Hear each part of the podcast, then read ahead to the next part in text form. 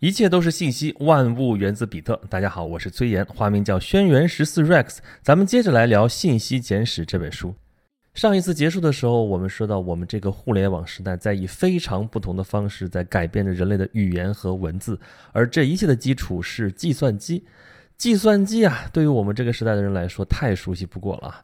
从前家里边可能还要摆上一台啊，现在都不用摆了啊，每个人手里边都有手机啊。手机本质上不就是小电脑吗？尤其是现在的智能手机，那运算能力比以前的 PC 不知道强多少。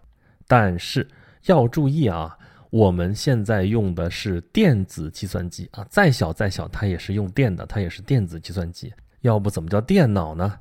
可是计算机一定是要用电来驱动的吗？我们知道第一台电子计算机问世是在一九四六年，但是就在这一百年前就有它的先驱。你看，我没有说问世啊，因为这背后有一个颇为复杂的故事，这也就是《信息简史》的第四章所要讲述的故事。那么，在一九四六年之前一百年，那是一个什么样的时代呢？十九世纪，工业革命方兴未艾，但那个时候的工业革命处在蒸汽时代和机械革命的时代。在那样一个时代，会跟计算机或者说计算科学能有什么样的关系呢？这也就是这章的标题所告诉我们的：将思想的力量注入齿轮机械。而这一章其实只讲了两个人的故事。第一个人叫做查尔斯·巴贝奇，这是一个什么人呢？呃，还真不好说他是一个什么人。首先，他是一个数学家，这个没错的。他很年轻的时候就进了剑桥大学，而且很快就发现他的老师教不了他了啊，因为他会的比老师多。他二十几岁的时候就被选为英国皇家学会的会员啊，帮助创建了剑桥大学的天文学会。而后来他在剑桥大学获得了卢卡斯数学教授的这个席位，这个教席很牛的啊。简单来说，这是当年牛顿的教席啊。牛顿的老师是第一任，牛顿是第二任，现在到了这位查尔斯·巴贝奇的身上。但是如果他的履历仅此而已的话啊，说什么呢？这仅此而已其实已经很厉害了，好吗？好吧，如果只是这样的话，那么我们也没有必要在这本书上说他。他的兴趣非常广泛啊，有些事情在当时看来都是非常怪的一些嗜好，比如说破解密码、开锁、设计灯塔的信号系统、观察树木的年轮、改善邮政的效率等等。举一个例子，你就知道他在思考些什么问题了。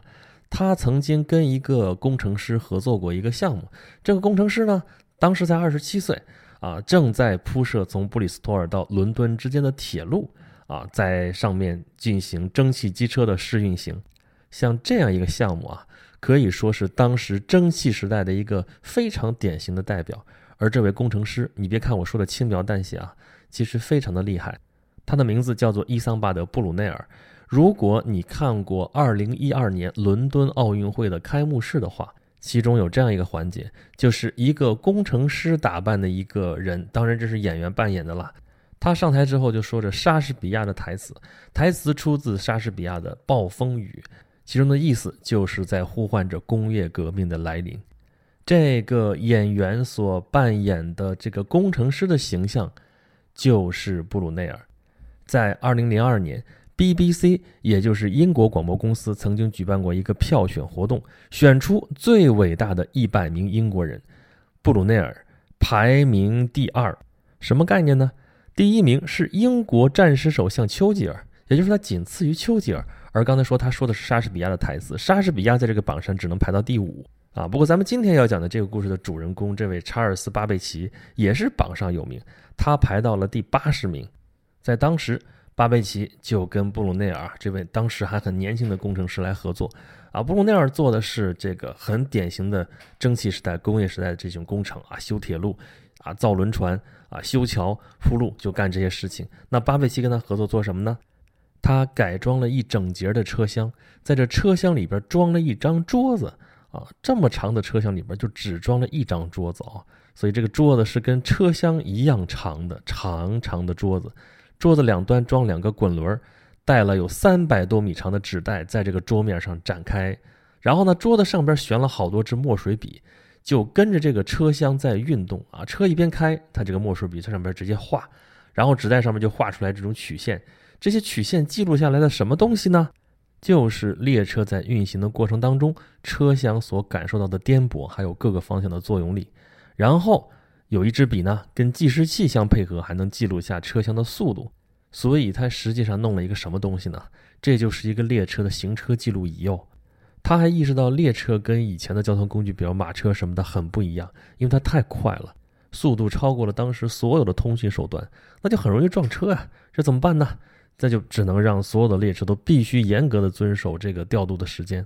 这些问题在我们现代人看来可能是很自然的问题，但是在那个时代，那个蒸汽动力的时代啊，很少有人像查尔斯·巴贝奇这样考虑到这些通信的问题。可以说，他超出了他的时代，而他超出他时代的最核心的东西，是我们下边要讲的东西，也是这本书这一章里边重点讲述的他的故事。他发明了一种机器。要说发明一个机器，在当时这个机械时代啊，这不算稀奇。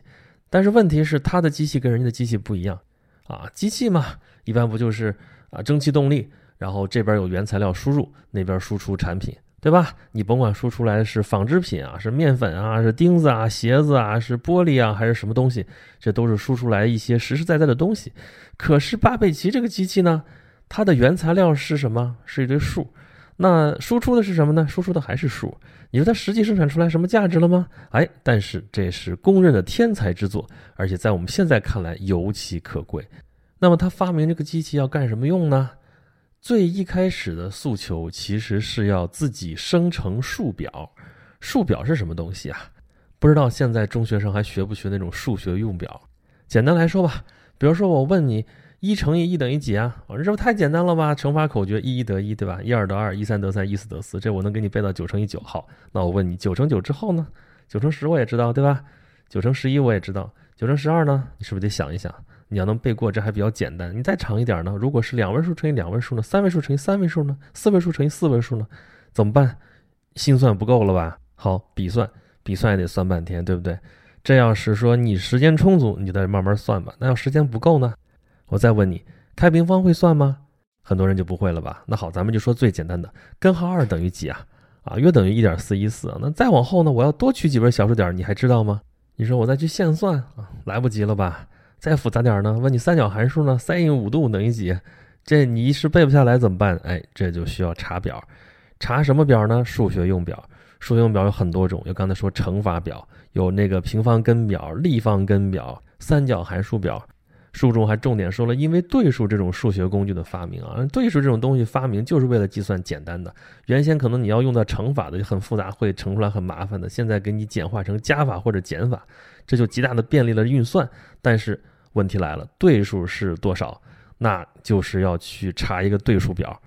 这些数学用表实际上就是事先已经给你运算完了一些算式。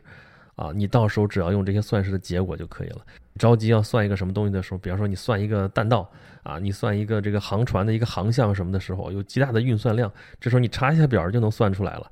啊，你真要在那儿现场在那儿算的话，可能什么黄花菜都凉了。而且很多这种运算都需要你运算的非常精确，这就要求到刚才说小数点后边多少多少多少位。这对这种数学用表要求也很高啊，这样就使得这种数学用表成了非常重要又非常紧缺的这样一种产品，由此催生了一个产业啊，就是专门生产这种数学用表的这样的一种作坊啊，就是一堆人，那么几十号人啊，你算我也算啊，你一个人算最后不一定对啊，对吧？所以两个人算，最后还有人核验，说这俩人算的一样不一样啊，一样的就算对了，其实可能两人都算错了，那也没辙。这些负责计算的人呢，有一个专门的称呼，叫做计算员。英文叫做 computer，啊，这个词儿熟吧？那个时候的 computer，那个 e r 真的指的是人呢。这个工作非常的枯燥啊，我们都算过一些数啊，真算到这么特别复杂、特别大的数的时候，真的是让人绝望。那这些人就日复一日、年复一年的就在这算这些数啊，算出来之后，然后拿去印刷、拿去卖，厚厚的一本书，全是数字，而且很贵。但是咱们刚才说了啊，像这种运算，尤其是这么复杂、要求精度那么高的运算，在航海啊、天文啊，还有军事上面啊，应用非常的广泛啊，所以这个东西需求量还很大。可是这里面的问题也非常的明显，也非常的严重啊。你说这书这么厚厚的一本，全是数，你说你贵也就贵了，你总得对吧？但这么多数字，这校对起来非常的困难，因为你要校对这一个数，你怎么着？你再算一遍啊？咱们说刚才那些 computer，就是那些计算员算的时候啊，确实也采取一些措施了，一个算那个也算，咱俩最后再比对。但有可能有的时候偷个懒，这个就抄那个的，你比不出来啊，对吧？还有就是你这数表出出来的之后是印刷品吧？你这印刷品你在排字的时候，这活字印刷吗？排那堆数字，那么多数字，怎么可能不出错？书中的例子就说有一本对数表，查出来有十九个错。那怎么改呀？印刷品时代，那书已经印出去发出去了，那就只能出刊物表啊，出这个刊物啊，刊物里边结果又出错了，那怎么办呢？再出一个刊物的刊物，结果这刊物的刊物里边又引出来一个新的错误，那怎么办呢？发现了又得改，那就是再出一个刊物的刊物的刊物，如此往复，实在是太麻烦了。关键是还没法保证正确，所以在查尔斯·巴贝奇二十几岁的时候就产生了这样一个想法，说这么麻烦的数表。为什么不能用机器来做呢？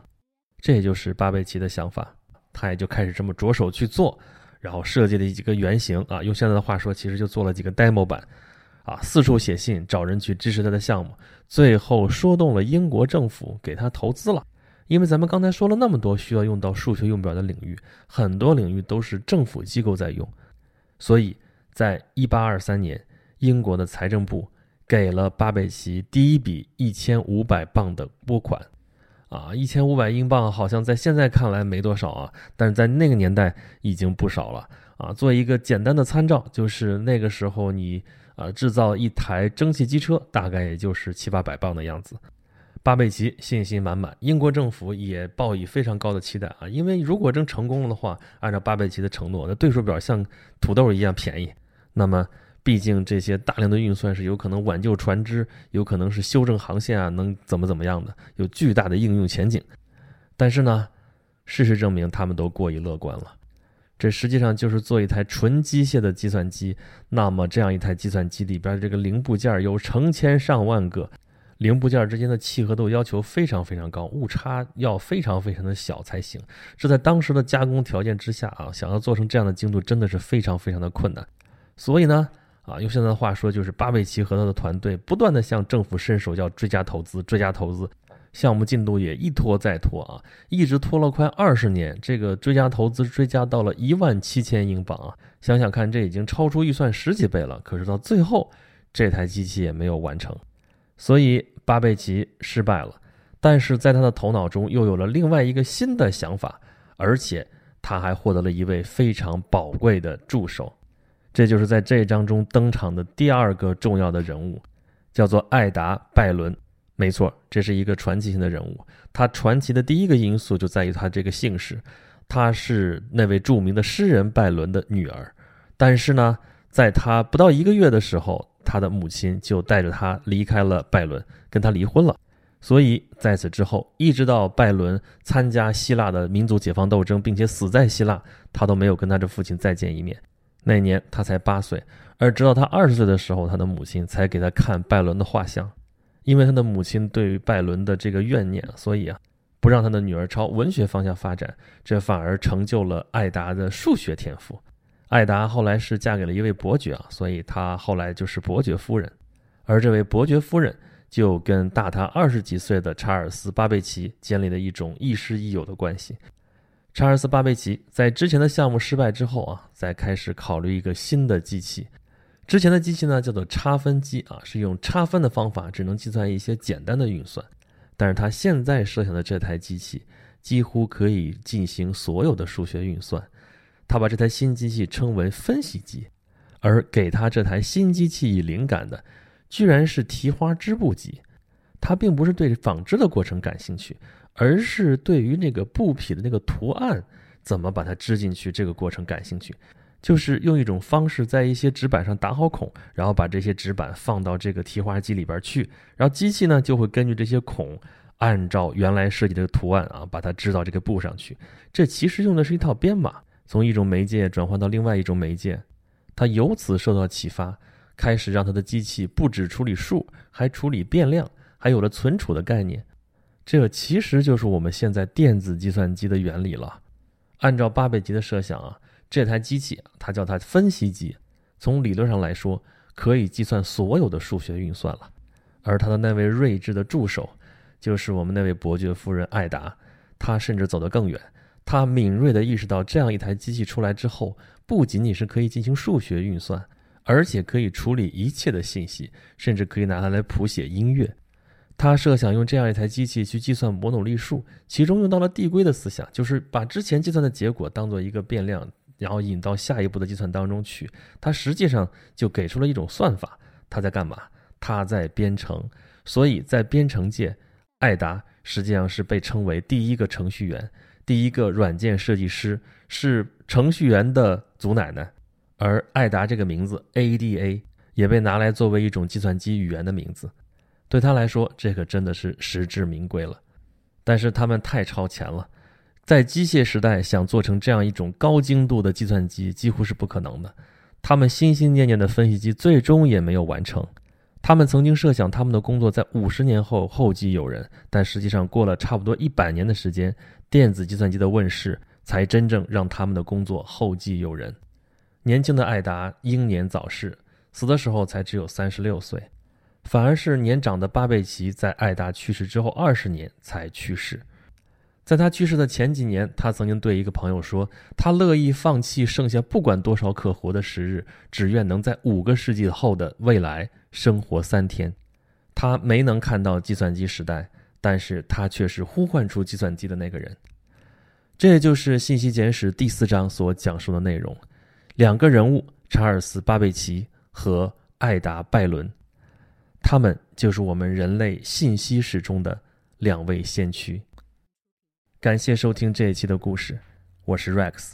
如果你想听到更多的内容，或者想跟我更进一步互动的话，欢迎关注我的微信公众号，叫做“演讲录”，岩石岩石的岩哦。我们不见不散。